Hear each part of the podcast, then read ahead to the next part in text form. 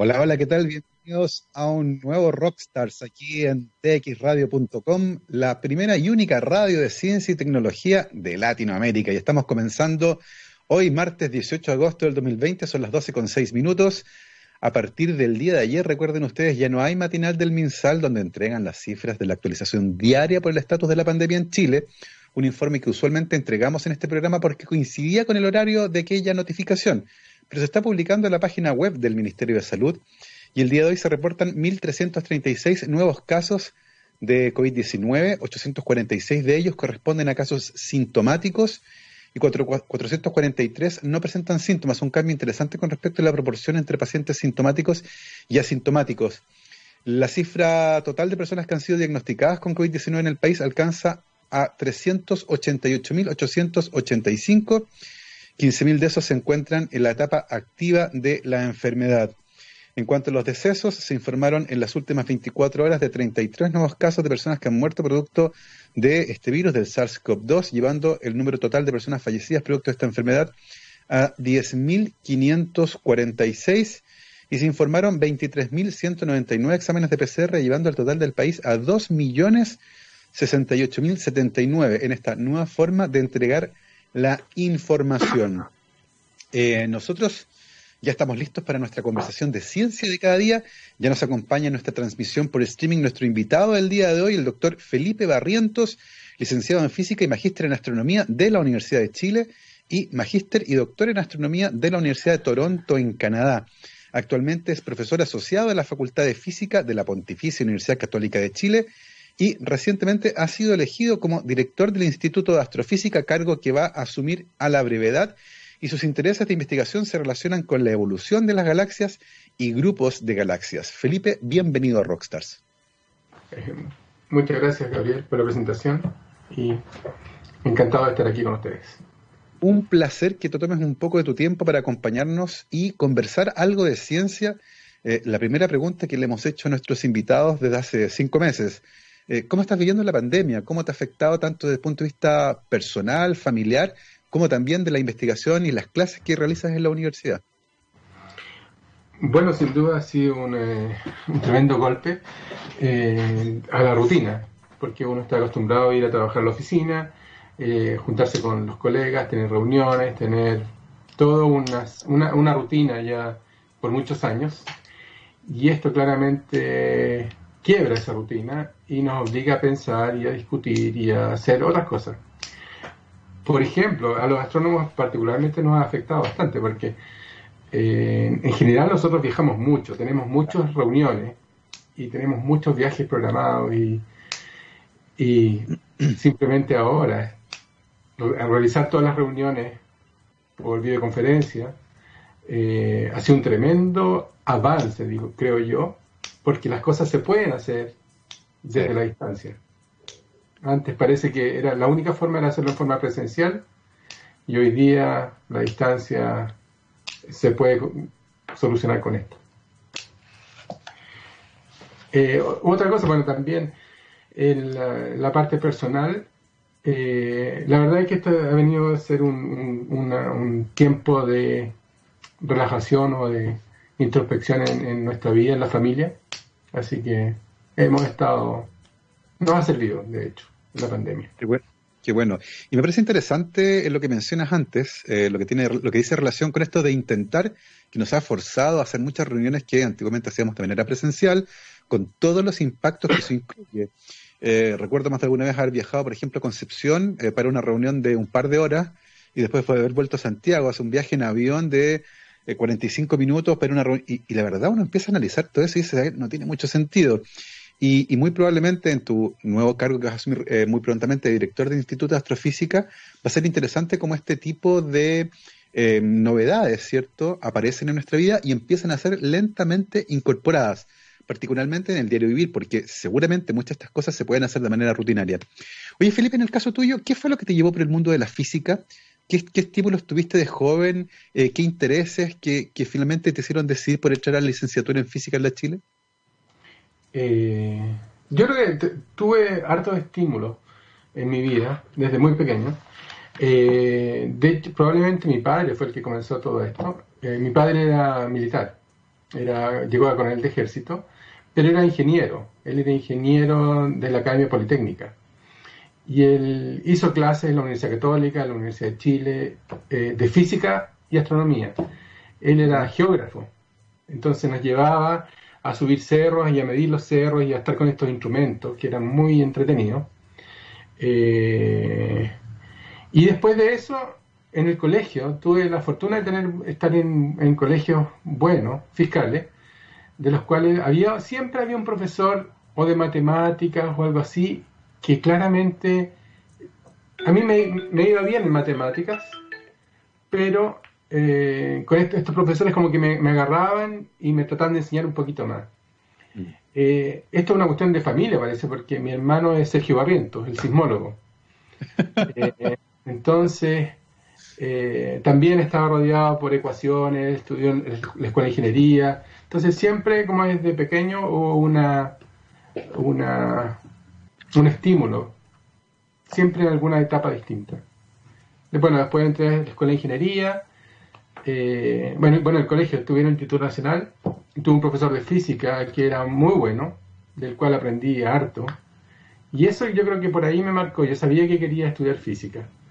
Y después entré a la escuela de ingeniería pensando en física, pero ahí me encontré con José Massa, que me hizo el curso de, historia de astronomía y enganché inmediatamente. O sea, fue. Sí, eh, entonces por ahí, por ahí me fui. También fascinante.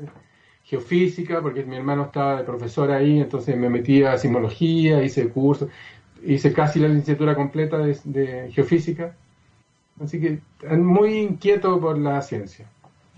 Oye, qué interesante esto porque vamos a, vamos a conversarlo más adelante, pero eh, tengo entendido que José Massa también hizo su doctorado en Toronto.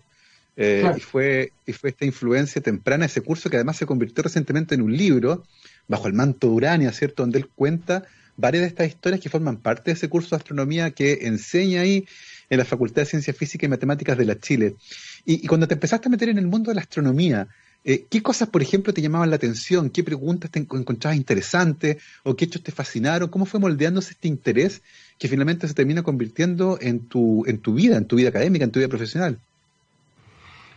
Bueno, a ver, tengo que, estoy tratando de recordar todo lo que ocurrió en ese momento. A ver, en el, colegio, en el Instituto Nacional, tuve un, un, muy buen amigo, de hecho mi mejor amigo, que todavía sigue siendo amigo, que se llama Sebastián López. Y entonces entramos al colegio en primero medio, hasta cuarto medio. Y por ahí, no sé, como en tercero o cuarto medio, nos dio por construir un telescopio. Entonces hicimos un con tubo de PVC, los lentes lo mandamos a hacer, eso fue lo único, pero todo lo demás lo construimos nosotros y empezamos a mirar y observar. En el fondo estaba este bichito de tratar de entender algo. Ahora, Sebastián López es doctor también en astronomía y es profesor de la Universidad de Chile. Mira. Oye, ¿y cómo les quedó el telescopio? Era un, era un refractor, ¿no? ¿Cómo les era un refractor, claro. Era bien malo, pero para nosotros era lo mejor del mundo. Claramente era. Pero tenía. Podíamos seguir las estrellas. De hecho, lo, lo, primero que observamos fue sin saber demasiado. De hecho, tan, tan chico, fue Alpha Centauri. Apuntamos y se veía doble. Chuta, decimos, ¿qué está pasando aquí? Y después fuimos a leer, por supuesto. Y... sistema binario. Pues Oye, qué interesante esta aventura de construir un telescopio. Em, eh, imagino que este ímpetu encontró en, la Facultad de Ciencias Físicas y Matemática un, un, refugio bien interesante, donde conviven muchas personas con intereses similares que permiten ir de alguna forma eh, generando más fuego alrededor de estas preguntas que consumen muchas veces las neuronas y que terminan definiendo el camino de quienes se dedican después a la ciencia. Y, en el caso tuyo, mientras estudiabas eh, la licenciatura en física y luego el magíster en, astronomía, ¿en qué preguntas ya te metiste a, investigar, a, hacer la pega de, un científico que está en formación? Eh, a ver. Bueno, lo primero es que, eh, bueno, yo empecé cuando empecé ya a trabajar de verdad en astronomía, empecé a trabajar con José. Y José trabajaba en, eh, tenía dos líneas, que una que eran los cuasares, son estos objetos muy luminosos, galaxias extremas que están al infinito, y el otro eran las supernovas. Así que yo me dediqué, me, me interesaron los cuasares, me pareció muy entretenido. Y José como que me adoptó, Porque yo era muy bueno para la computación. O sea, yo en el fondo, en esa época que casi no había computadores, mi hermano que había ido a hacer su doctorado al extranjero, había vuelto a, Chile, de vuelta de este, de este, viaje, y se había traído un computador. Pero vivía en una casa, todavía no, se, no encontraba la casa, no sabía dónde, y este computador quedó alojado en mi pieza. Por ah, alguna razón. Y entonces eso fue lo peor porque aprendí me pasaba noches completas programando y tratando de hacer cosas, incluso vendí algún software en algún momento de geofísica, ¿sí? Entonces, y eh, yo aporté con José, le ayudé a, a, desarrollar parte de su investigación con lo que yo podía, que era hacer planos y mapas del cielo donde él estaba estudiando. Cosas que en esa época eran sumamente, eh, no estaban disponibles. No, había, no había digitalización para muchas cosas. Entonces, lograr saber la posición de un objeto en el cielo de forma rápida no era trivial. Hoy día todo eso se puede hacer y es mucho más accesible.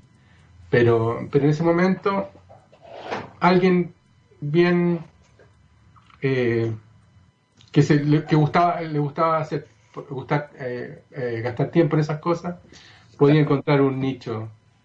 Y, entonces, entonces lo que me interesó ahí fue bueno, yo estaba recién aprendiendo, entonces realmente no tenía muchas eh, herramientas como para decir qué es lo que me interesa, pero, pero estas galaxias Cipher, que son unos, AGN, unos, unos cuasares medios chiquititos, eran como bien entretenidos y eran... Y a eso, esas fueron las primeras preguntas de astronomía que intenté responder, fueron de ese estilo. ¿Y tú a esa, altura de tu formación tenías claro que tu vida iba a ser la investigación científica? Que en el fondo, eh, formado en física con un magíster en astronomía, era claro que el camino del mundo académico era el, el que se venía por delante. Eh, en esa época, ¿tú imaginabas que tu vida iba a ser como la tienes ahora, por ejemplo? Yo siempre quise que mi, vida fuese, pero no, pero no era claro el camino. O sea, uno tiene todo esto nebuloso, no sabe realmente cuál es. Hoy día, bueno, en ese tiempo había muy poco astronomía. De hecho, en, en Chile no había ningún programa de doctorado. Lo más que uno podía aspirar a un programa de magíster y había algunos profesores que uno conocía en la Universidad de Chile, pero tampoco entendía muy bien el camino. José me había contado que él había ido a Toronto a estudiar, pero no, pero entendía que para allá iba, pero en forma nebulosa. ¿sí? Eh, y bueno, me dediqué cuando, cuando joven, cuando chico uno trata de conseguir todas las experiencias que pueda. Claro. Eh, y tratar de entender un poco qué está pasando. Y yo por suerte tuve experiencias muy buenas con un montón de gente, después te puedo contar si me, si me preguntas, te cuento. Por supuesto, de hecho, por favor, porque la idea de esta primera parte es entender la trayectoria de quienes nos visitan y cómo se fueron moldeando sus intereses, que explican en parte importante el lugar en el que están ahora. Claro, bueno, como te decía, yo tuve algunos profesores que eran muy buenos y que claramente marcaron para dónde yo iba, pero, pero después hubo eventos eventos como bien interesantes que me marcaron. Y uno de ellos, bueno, cuando empecé, a, estaba en licenciatura y estaba pensando cómo iría a estudiar astronomía, al magíster, en la Chile, y de nuevo estaba trabajando con José haciendo este programa, y José dice, mira, las placas fotográficas, tienen, la, la Universidad de Chile tiene un, un observatorio en el, em, en el Cerro del Roble, que está aquí cerca de Santiago, ¿ya? Y ahí hay un telescopio ruso que estaba, estaba semi abandonado, el Maksutov. El Maksutov. Y entonces ese telescopio funcionaba con placas y las placas en general, las placas fotográficas, que son estas vidrios con emulsión fotográfica, estaban de salida en el mundo porque son muy caras. Y entonces José tenía la idea, él quería buscar esta supernova y quería probar este film fotográfico en formato grande. Entonces hizo una adaptación para que se viera igual que las placas, pero poner eh, formato, o sea, este, este, este film. Entonces me pidieron que lo acompañara, o sea, yo feliz de acompañarlo a hacer pruebas y tomar imágenes en el cielo, observar cosas para ver si uno podía eh, recuperar estrellas, galaxias, o sea, si tenía la misma calidad que las placas. Y de este viaje, que fueron una noche o dos noches en el Maxuto, bueno, fue súper entretenido porque estaba observando un telescopio de verdad, grande, gigante, mejor que el que yo había hecho claramente. Eh, y eh, entonces después volvimos y el, fotógrafo que iba con nosotros reveló las fotos, hizo unas, unas, pruebas y nosotros las vimos, unas imágenes muy bonitas, que sé yo, y, y sé yo, dos años antes había explotado la supernova 1987A. Y uno de los objetos que observamos fue el remanente, lo que quedaba de, esta región. Y se veían unos circulitos alrededor, que nosotros ya no entendía bien, en ese tiempo no se sabía muy bien qué lo que era, de hecho no se sabía, cuando tomamos la foto no se sabía, pero dos meses después o algo así sale publicado que se encontraron los primeros ecos de luz de la supernova 1987. Los ecos de luz es simplemente que la luz que nosotros recibimos la supernova, alguna de ellas nos llega directamente. Y nos llegó en febrero del año 1987. Pero como esta supernova tiene material, tiene gas alrededor, entonces parte de esa luz se puede reflejar o es reprocesada en este gas y viaja un cierto tiempo en otras direcciones y nosotros después vemos un anillo que se demoró dos años en llegar a nosotros. Mm. Entonces, dos años más que, el, que, la, que la luz de la supernova. Entonces, no sé si era un año o dos años, pero empezamos, vimos estos arcos y eso claramente me dejó flechado. O sea, encontrar, fuimos a ver nuestras fotos y estaba ese efecto en la foto. Entonces, ¿cómo no maravillarse con ese tipo de cosas? Oye, y, y, eso me parece súper interesante porque así como la astronomía, eh, y me pasa a mí también con la biología celular, eh, hay una potencia en las imágenes que son efectivamente bellas, más allá de que uno entienda o no lo que está viendo. Ciertamente entenderlo le agrega niveles de belleza. Pero, pero ¿cuál tú crees que ha tenido un rol importante, por ejemplo, en el gusto de la astronomía que hay en Chile, eh, en general, por las personas, ¿cierto? asociado a la belleza de estas imágenes, cuando uno ve, no sé, la nebulosa Orión y, es tan bella que uno automáticamente se hace pregunta y lo encuentra fascinante. ¿Cómo, ves tú esa, esa, relación entre la belleza estética de una fotografía del espacio y las preguntas que eventualmente emergen a, partir de contemplar esa belleza? Sí, no, sin duda, sin duda. Lo que pasa es que, bueno, nosotros estamos, hay una deformación ya en la mente, entonces cuando uno ve colores, está viendo otras cosas. Entonces uno empieza a ver, qué sé yo, que hay oxígeno, que hay Ahora, lo que siempre llama la atención es cuando aparece un instrumento nuevo o un, un telescopio nuevo que es capaz de mejorar algún aspecto de las imágenes.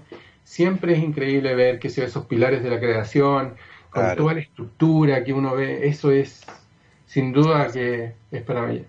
Ahora, en general yo trabajo en galaxias que son más o menos fome, porque son media, no tienen brazos espirales, son galaxias elípticas, y uno las encuentra a muy grandes distancias y en realidad ya ahí uno no, no ve tanta tanta precisión, no ve con tanto detalle estos objetos. Oye Felipe, ¿y en qué momento decides eh, seguir tu camino y tu formación eh, como estudiante de doctorado en Toronto e irte a Canadá por algún tiempo? ¿Y cómo fue esa, esa experiencia estar allá? Eh, bueno, fue excelente, pero déjame contarte otra, otra anécdota. Ah, tengo una que bueno, esto, como te estaba, estaba, contando, que José me mandó a ver esta, a tomar estas imágenes y está, perfecto. Y de nuevo, como tenía facilidad para la computación, había un eh, astrónomo en Cerro Tololo que eh, quería cambiar una, hacer exact, más o menos lo mismo que queríamos hacer en el, el Maxutov, pero él quería poner un detector CCD, una cámara dentro de un telescopio. ¿sí? y para tomar un, tipo de cierto, imágenes, cierto tipo de imágenes que son los espectros. Entonces yo iba a ir a tomar esas imágenes y procesarlas y reducirlas y, tratar de sacar algo de información porque yo sabía hacer esas cosas. Ya, entonces me fui a Tololo, primera vez fui a conocer Tololo, espectacular, maravilloso. Eh, recién, sin, sin, ningún curso de astronomía, yo estaba recién partiendo. O sea, sin ningún curso de astronomía como más, más avanzado. Claro. Y en, el camino, mi hermano me había regalado un, libro que era como todo lo último de astronomía de esa época, Scientific American, y entonces un montón de artículos muy encachados. Y uno en particular que me llamó mucho la atención, que era lo que yo quería hacer, de Pat Osmer, y que hablaba de los AGN, los cuasares y todas estas cosas mega esotéricas. Yo en, el BU en ese tiempo, porque uno viajaba en BU, entonces me fui leyendo este, este artículo y estuvo espectacular. Bueno, llegué a Tololo, observé esa noche, eh, llegué el mismo día, subimos al cerro, observé y como a las 3 de la mañana yo estaba muerto de sueño eh, me quedé dormido en el telescopio, después me fui a dormir en la pieza.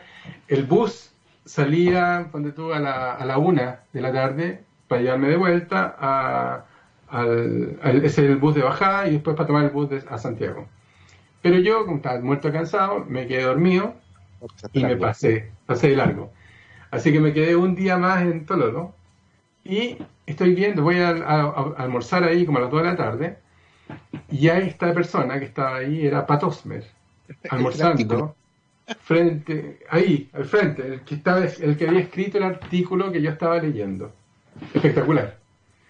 Yo en un inglés medio champurreado me acerqué a él, traté de conversar un poco y él, muy agradable, muy buena persona, me invita a observar con él, como yo tenía que quedarme una noche más, me invita a observar con él en el telescopio de 4 metros, que está el más grande que tiene Tololo. Entonces, Tú, no, tú no puedes, o sea, yo era un niño frente a todo esto. Primero, lo otro que había ocurrido en mi vida es que cuando uno estudia física, estudia Newton, estudia todo Einstein, qué sé yo, todos personajes que están muertos hace rato. Claro toda la literatura es de personajes que ya no están. Y aquí encontrar una persona que había escrito un artículo que es de lo que yo quería trabajar y estaba perfectamente en todas sus eh, cabales. así que fue bien espectacular. La verdad que fue una... esas son las cosas que a uno lo marcan. ¿eh? Por lo menos a mí me marcaron mucho. Y entonces claramente yo quería, ya después de eso ya quería, esto era en serio. Claro las experiencias transformadoras que son súper importantes en la vida de cualquier persona. Y después hice un par de, estos trabajos de verano, me fui a Tololo a trabajar en el verano y con algunos astrónomos y de nuevo encontrar a, qué sé yo, Jack Baldwin, bueno, que al vez para ti no significa nada, pero, pero en, los AGN de los cuales yo estaba trabajando, Jack Baldwin, hay una cosa que se llama el efecto Baldwin. Chuta. Alguien que tiene un efecto con su nombre. Claro. Es como conocer a Watson y Crick, no sé, por alguno de esos. Notable. No, notable, sí, de verdad que era, era como estar en el Olimpo. Y, está claro que este tipo de experiencias marcan, eh, marcan a alguien y dices, ¿sabes qué? Me encanta esto y quiero estar acá y quiero vivirlo y quiero que esto sea mi vida. Y, y, eso contribuye ciertamente a tomar decisiones como, por ejemplo, embarcarse después en un doctorado. Claro, por supuesto. Y entonces yo ahí, eh, bueno, estuve trabajando un año en Tololo también y me fui a estudiar, después ya sabía que quería hacer, y me fui a estudiar a Toronto. La gracia de Toronto, bueno, José también, él fue el primer estudiante chileno que se fue a, estudiar a Toronto porque los canadienses tenían en el Observatorio de las Campanas un pequeño telescopio chiquitito. Y entonces habían abierto una beca, que en ese tiempo salir a estudiar afuera no era fácil.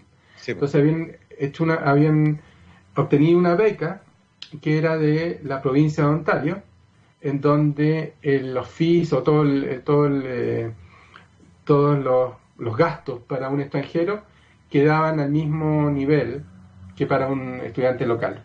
Entonces, claramente es una tremenda ventaja.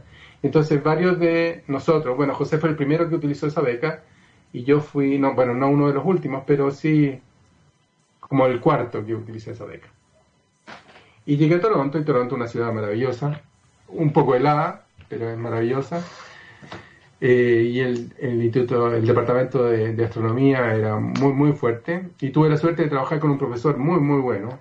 Así es que de ahí partió, bueno, ahí siguió todo, En aquella época tu interés seguían siendo los cuasares, estas galaxias que estás estudiando ahora. ¿Cómo se fue moldeando ahí eh, tu interés por las preguntas que tienes actualmente, por ejemplo?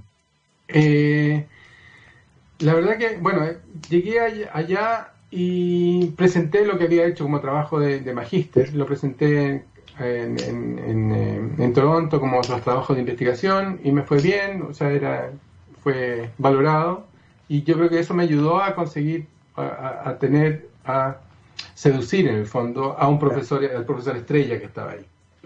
¿sí? Y en realidad, pero cambié un poco de tema, entonces me, dediqué a, algo que yo no sabía que existían en ese momento, que eran los cúmulos de galaxias. Y entonces los cúmulos de galaxias son como bien llamativos porque son objetos muy, muy masivos que tienen estas galaxias elípticas incrustadas eh, eh, adentro. Y estudiar estas galaxias, uno las puede estudiar a grandes distancias, porque los cúmulos los puede encontrar a grandes distancias.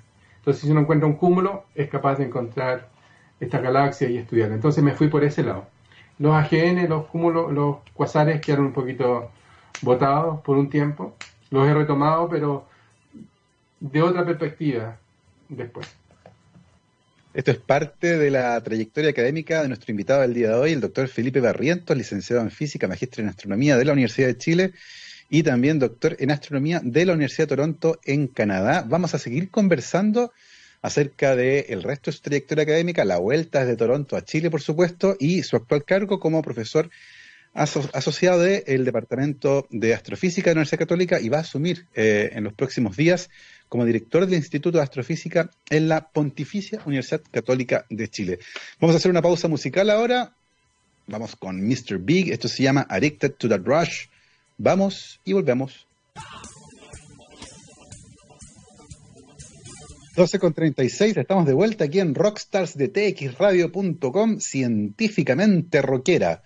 Y en tiempos de pandemia, los establecimientos educacionales han tenido que adaptarse rápidamente a las clases a distancia teniendo en muchos casos que desarrollar nuevas habilidades. En efecto educativo y en unión con Core Skills, usando su experiencia de 15 años, crearon Aula del Futuro, un completo programa de apoyo que incluye tecnología especializada, servicios adecuados y seminarios en línea para capacitarlos en estas nuevas habilidades y apoyarlos en sus necesidades más urgentes. Para más información, visiten el sitio www.efectoeducativo.com y el día de hoy nos acompaña el doctor Felipe Barrientos, licenciado en Física y magíster en Astronomía de la Universidad de Chile y doctor en Astronomía de la Universidad de Toronto, en Canadá. Actualmente profesor asociado de la Facultad de Física de la Pontificia Universidad Católica de Chile y ha sido elegido para asumir en los próximos días la dirección del Instituto de Astrofísica de esa universidad. Actualmente sus intereses de investigación se relacionan con la evolución de galaxias y los grupos de galaxias, que era algo que estábamos conversando justo antes de irnos a la pausa. Felipe, cuéntanos un poco cómo fue eh, el final de tu estadía en Toronto, el regreso a Chile e instalarte con tu propia línea de investigación. Eh, bueno, ella ya cuando estaba en el, doctorado ya uno entiende más de lo que de qué se trata todo esto, cómo es eh, vivir. a todo esto, bueno, una de las anécdotas también, que es eh, que no sé si mi señora me va a dejar contarla, pero ya la voy a contar igual. es que eh, ella estudia psicología. Nos conocimos, de hecho, nos conocimos en un verano en el cual yo hice una práctica de vacaciones en Tololo. Estábamos, ella estaba jugando voleibol, yo me puse a jugar voleibol, me encontré con un amigo, jugamos voleibol en la playa y la conocí. Eh, y volvimos harto tiempo y eh, yo me fui a estudiar a Toronto y ella siguió estudiando en Chile, terminando su, grado, y en el fondo decidimos que nos queríamos casar. Y en uno de los viajes de observación, yo vine a Chile a observar, vine a trabajar, en tres días fue un matrimonio, una luna de miel, y yo me fui de vuelta solo a Canadá. Y ella me acompañó después, seis meses después. ¡Wow! Entonces fue como bien entretenido. Eh, es toda una aventura, porque en el fondo también ir a estudiar a Canadá, estando casado, fue toda una aventura y mi hijo nació allá también, mi hijo mayor. Entonces... y considerando esta historia familiar y que tu hijo nació allá, ¿pensaron en algún momento en quedarse por ella? En algún momento, pero, pero la verdad es que, por ejemplo, yo hice mi investigación, por lo menos la, la, mayor parte de mi investigación de mi tesis de doctorado, la hice con datos tomados en Chile. Y para mí está claro que el lugar para hacer investigación en astronomía es Chile. O sea, si, si alguien quiere hacer lo que yo quiero, tengo que volver a Chile porque es el lugar. Si me quedaba en Canadá, no iba a tener las mismas oportunidades. Mm. O sea, era posible, pero no, pero no iba a tener las mismas oportunidades. Eso es tremendamente interesante porque resalta algo que se menciona mucho, que es el potencial que tiene el país eh, para hacer investigación de punta, de investigación de frontera eh, en astronomía. Eh, voy a pegarme un salto hacia el futuro, en el fondo, eh, en el cargo que vas a asumir eh, próximamente, ¿cierto? El director de astrofísica, del Instituto de Astrofísica, y con todo lo que ha cambiado el interés por la astronomía en el último tiempo, tú lo mencionaste al principio, una carrera un poco rara, no mucha gente interesada tal vez, porque no se conocía, y hoy en día, sin embargo, se ofrece como licenciatura en astronomía en varias universidades, ciertamente ha aumentado el interés. ¿Cómo visualizas tú la evolución que ha tenido la enseñanza de la astronomía en Chile de la mano con este potencial de observación gigantesco que tenemos en el norte del país? Eh, bueno, claramente la evolución ha sido tremendamente positiva, pero pensando que tenemos estos laboratorios. O sea, si no hubiéramos tenido estos laboratorios, probablemente el camino habría sido muy diferente.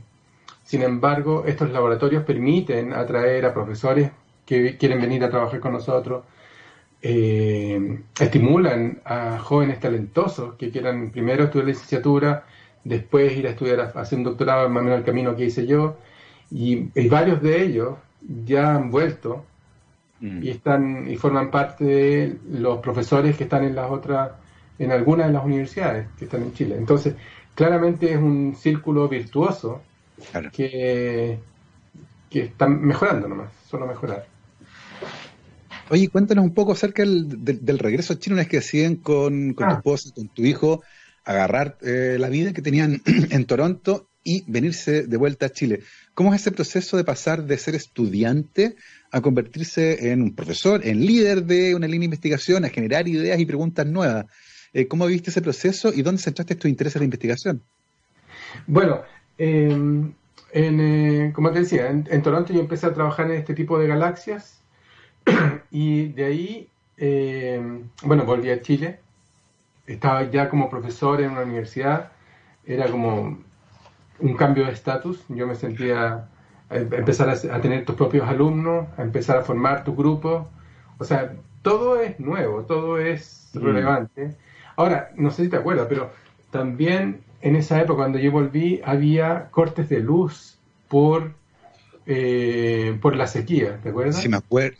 fue, A nosotros nos dejó el desastre. Y también un poco, bueno, yo no tenía, nosotros no teníamos muestras, qué sé yo, que dependieran del tiempo, pero, pero claramente la pausa, te, te, marcaba un horario, te marcaba una, una pausa de cómo hacer las cosas. Ok, pero eso es entretenido, uno tiene que adaptarse. Eh, y lo otro que ocurre también aquí es que los astrónomos, ahora, ahora somos más, pero en ese momento no éramos muchos y tenemos muchas responsabilidades a nivel internacional. O sea, es decir, vienen tanto estos eh, consorcios en Chile y de alguna forma la comunidad tiene que representar, los astrónomos de la, comunidad tienen que representar distintos comités, participar de un montón. Entonces uno viene con solamente haciendo investigación, lo único que piensa es en hacer una cosa, que es lo que aprendió, pero cuando llegas a Chile te das cuenta que tiene la mitad del tiempo es sentarse en comités y pensar el futuro y pensar cómo sacarle mayor provecho, lo cual es muy entretenido. Pero uno aprendió lo otro y esto tiene que aprenderlo también. Entonces, eso fue yo creo que lo más, más difícil. En, ese tiempo también estaba formándose recién la Sociedad Chilena de Astronomía. Entonces, eh, yo tomé un cargo relevante ahí, entonces empujamos por la sociedad y todavía está funcionando. Eh, las nuevas ideas. Bueno, traje un poco, traje mis ideas, pero también empecé a colaborar con algunos de los profesores en Toronto. Había uno en particular que me gustaba mucho, Howard G, que era muy, muy abierto, un, chino, y que tenía una búsqueda de estos cúmulos de galaxias, algo bien, bien eh, demandante y como bien rupturista. Entonces tuvimos estas imágenes que eran una parte del cielo, 100 grados cuadrados primero, que era una tremenda cantidad, 1000 grados después, que ya de nuevo era como muy, muy interesante y uno podía hacer un montón de ciencia con todas esas, mm. esas imágenes. Y un poco mi ciencia ha orbitado en torno de lo que se puede hacer con estos surveys astronómicos, que es un poco lo que va a hacer el nuevo telescopio en unos, unos pocos años más, el LSST, entonces, es el tipo de ciencia que yo ya empecé a hacer hace bastante tiempo atrás. Entonces, como... Mm. Y en ese sentido pasa algo interesante porque eh, las preguntas de la astronomía han ido cambiando también de la mano con la tecnología. Y tener un sistema de observación automatizado que permite tomar imágenes de ciertas regiones del cielo para poder compararlas con otras, ciertamente permite que aparezcan preguntas nuevas. Eh, y en ese sentido, tienen lugar, porque entendemos que Chile pone el patio, eh, los telescopios eh, son físicamente de Estados Unidos, de Europa, de Japón, ¿cierto? ¿Tenemos incidencia ahí, por ejemplo, en el diseño de estos programas de observación? ¿Cuánto nos toca por el hecho de, prestar el, patio para poder mirar al cielo? ¿Cuánto nos toca participar, por ejemplo, de ese tipo de decisiones? ¿De qué tipo de proyectos tienen prioridad? ¿O sencillamente uno pone el patio, se instala lo que se instala y después se ocupa? Hay como varias, varias formas de responder esa pregunta, pero probablemente la, más eh, directa es que como parte del impuesto que pagan los, estos observatorios, estos consorcios, eh, nos entregan un, equivalente del 10% del tiempo telescopio en, estas nuevas, en estos nuevos telescopios. ¿ya? Y el 10% es mucho tiempo, o sea, es alto tiempo. Ningún país en Europa tiene un 10% asegurado. ¡Wow! O sea, es el consorcio europeo que tiene el 90%, pero ninguno de los otros países que son tiene nadie, tiene el 10% asegurado. Y entonces nosotros realmente estamos en, un, en una posición privilegiada. Mm. Eh, habiendo dicho eso, siempre hay conflictos porque cuando hay un telescopio nuevo, hay una ciencia que uno quiere explotar, para el cual fue diseñado ese, ese telescopio. Entonces, es re difícil competir con los que hicieron el, el, telescopio. Eh, pero, pero siempre uno encuentra cuál, cómo complementar eso. Igual puede hacer una, una tremenda contribución. O sea, mm. nosotros, nosotros contribuimos al desarrollo de la ciencia con esos telescopios, activamente. ¿sí? Así que... Y, en ese camino en el que desde que llegaste a Chile a instalarte, ¿cierto?, de vuelta de Toronto, con tus propias preguntas, a trabajar con, con, este profesor en colaboración que hacía estos eh, surveys masivos de parte importante del silo. Eh, ¿Qué preguntas nuevas han ido apareciendo en tu campo?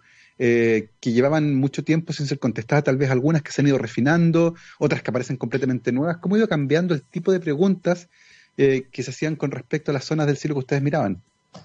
Ha sido brutal, algunas cosas han sido realmente brutales. Cuando nosotros, bueno, cuando comenzamos estos proyectos, a fines de los 90, qué sé yo, uno más o menos entendía o sea, nosotros teníamos las ecuaciones para entender la evolución del universo, teníamos un montón de, desarrollo ya hecho.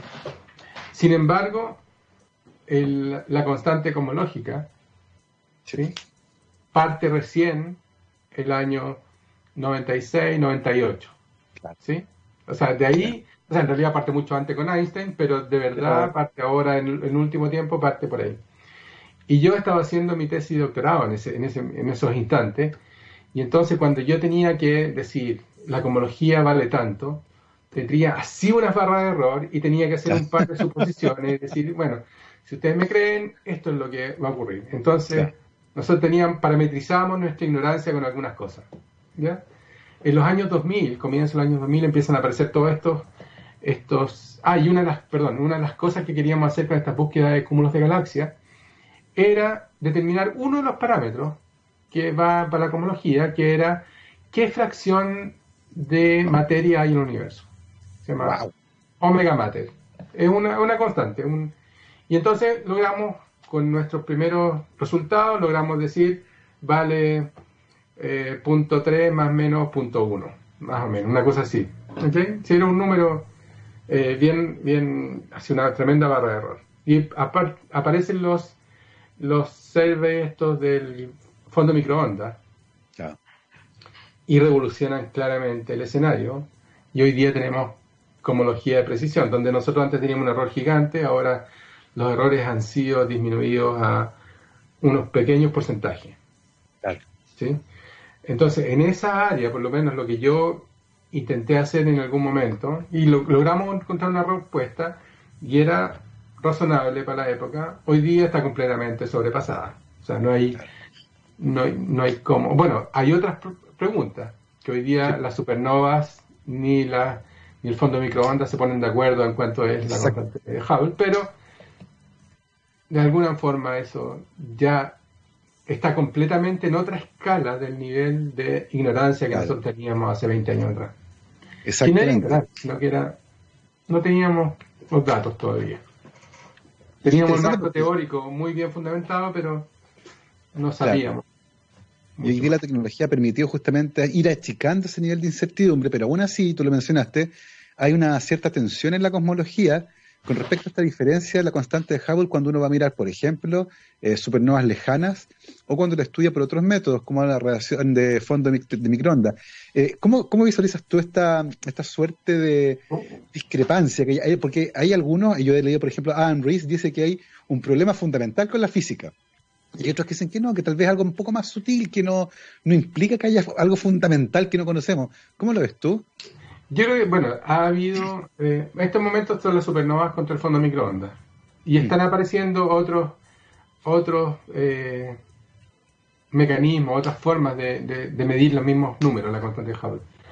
Eh, y están todavía obteniendo resultados que no le dan la razón a, ningún, a uno ni a otro. Pero esos mecanismos, por ejemplo, las lentes gravitacionales o cosas que, hago yo, eh, en algún momento van a estar suficientemente refinados, unos pocos años, y nos van a decir realmente si hay un problema en, en, la física, en, en el marco teórico, o en los errores sistemáticos, porque hay, son, son cosas muy difíciles de medir. Entonces, es posible eh, que aún los errores estén eh, subestimados. Exactamente. no, para, responder tu pregunta, yo creo que todavía es temprano para decir si es realmente física nueva o eh, se puede resolver por otra forma. Está interesante esa, esa discusión, muy, muy entretenida de seguirla. Oye, Felipe, tú, tú ahora vas a asumir en, el futuro cercano un, nuevo desafío, que es ser director del Instituto de Astrofísica de la Facultad de Física de la Pontificia Universidad Católica de Chile. Eh, cuéntanos un poco cómo vislumbras este nuevo desafío. Tú lo mencionabas, la, la, vida de un investigador no es solo dedicarse a sus preguntas, implica también hacer administración, tener estos contactos, estar en los comités. Y en el caso tuyo es, eh, va a ser asumir en el, en el futuro cercano la dirección del Instituto de Astrofísica. Eh, ¿Cómo visualizas el, el, momento del instituto? ¿Cómo se está proyectando hacia el futuro? ¿cómo, ¿cómo, ves el escenario ahí? Eh, bueno, lo primero, es, un gran honor ser el director del instituto. Yo me siento muy honrado porque mis colegas me hayan escogido para liderar por los próximos tres años el desarrollo del instituto. Y la verdad es que eh, el instituto está en muy buen pie hoy día. Somos aproximadamente 100 personas haciendo investigación, lo cual no deja de ser. 15 profesores, algunos profesores aún no hay, hay cargos que están por llenarse así que alrededor de 15 profesores, hay, no sé, una treintena de investigadores postdoctorales que lo único que hacen es investigación y, y, además tenemos estudiantes de doctorado y de magíster. Así que es una comunidad muy vibrante. Ahora, en general, la ciencia, como por lo menos como yo la, entiendo y la vivo, es que es mucha colaboración, es mucha discusión, es mucha eh, intercambio de ideas. Y la verdad que esto, la pandemia no nos ayuda demasiado. Si bien es cierto, hemos, intentado mantener el mismo nivel de, o algún nivel de, intercambio de ideas, pero la verdad que lo digital, estas conversaciones funcionan hasta cierto nivel. Porque falta que el alumno, que yo he hecho de menos este que el alumno llega con un gráfico a mi oficina y me dice, profesor, no entiendo qué está pasando aquí. Y entonces uno tiene una discusión de media hora y trata de resolverlo, o si no, si no lo puede resolver, dice, mira, haz estas pruebas y qué sé yo, y esto tal vez te, te ayude. Entonces, eso yo creo que es eh, algo que es una, una, riqueza que tiene el sistema, que hoy día es difícil de, de, utilizar, de, de, incorporar con estos métodos. Mm. Sí, se puede, hay algunas cosas que se pueden, pero no es, no está lo espontáneo, lo que está ocurriendo, en, lo instantáneo, eso no está.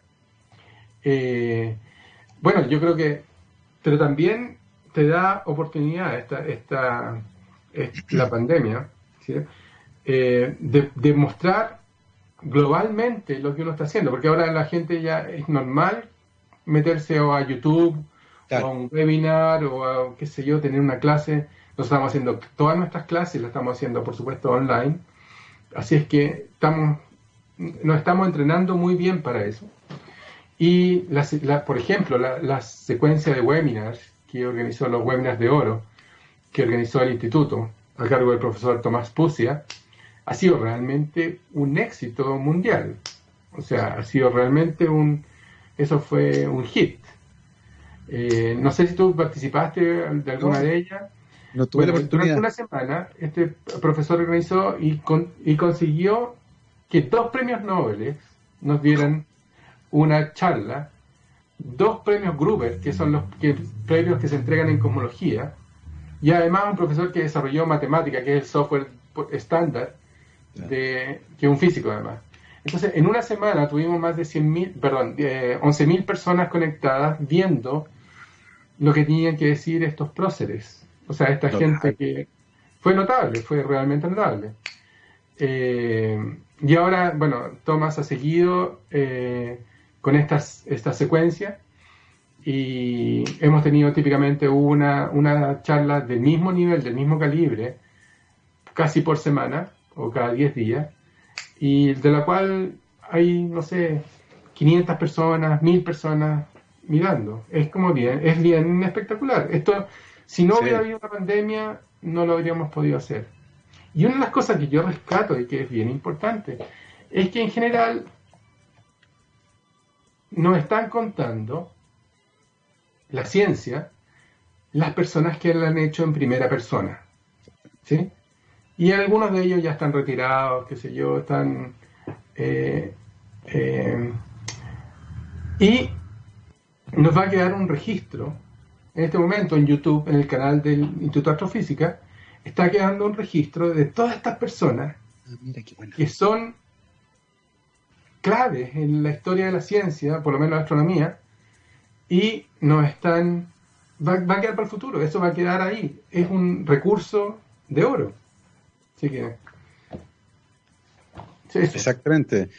y tú lo decías, es una oportunidad que probablemente sin una pandemia no hubiéramos tenido, porque traer a premios Nobel a Chile al fin del mundo, en un viaje en avión larguísimo, es tremendamente complicado. Y sin embargo, estas oportunidades se han dado ahora y podemos tener este, esta cercanía con investigadores de nivel mundial. Si están interesados, la página web del Instituto de Astrofísica de la Católica es astro.uc.cl. Ahí está toda la información de los Golden Webinars in Astrophysics que aquí estaba viendo em, el, anuncio que aparece con su código QR respectivo para que puedan llegar más rápido. Así que ya lo saben, si están interesados, este James Peebles, Volker Springel, Sandra Faber, Stephen Wolfram y Didier Queloz fueron algunos de los participantes de estos webinars, pero nos decía Felipe que están disponibles en la página de YouTube del instituto, ¿no? Claro, en el canal de YouTube del instituto, además. Tanto castellano como en inglés, así que realmente es una, es una oportunidad. Y bueno, hemos tenido personas del mismo calibre que me han venido después. Y ahora entiendo que el 27 de agosto va a haber, eh, va a hablar el profesor Chris eh, que es un, un, eh, un astrofísico de Oxford, de la Universidad de Oxford, que se preocupa de difundir la astronomía. Así que va a estar, no se lo pierdan, si lo pueden ver, sería ideal. ¿Cuándo, ¿cuándo es esa fecha? El 27 de agosto ya lo saben, 27 de agosto, faltan todavía algunos días. El 27 de agosto hay un nuevo evento ahí en el Instituto de Astrofísica acercando la astronomía a toda la ciudadanía, eh, que es parte de las actividades que va a estar ahí coordinando, va a estar probablemente eh, impulsando desde su nuevo cargo que asumirá en los próximos días eh, nuestro invitado del día de hoy, el doctor Felipe Barrientos. Son las 12.59 minutos. Felipe, te queremos agradecer por haberte unido a Rockstars el día de hoy. Muchas gracias por la invitación y espero que le sirva a muchos jóvenes saber mi Maravilloso, porque las trayectorias son tremendamente importantes, no solo para resolver los problemas de la física, de la mecánica, sino que también para entender la vida de las personas.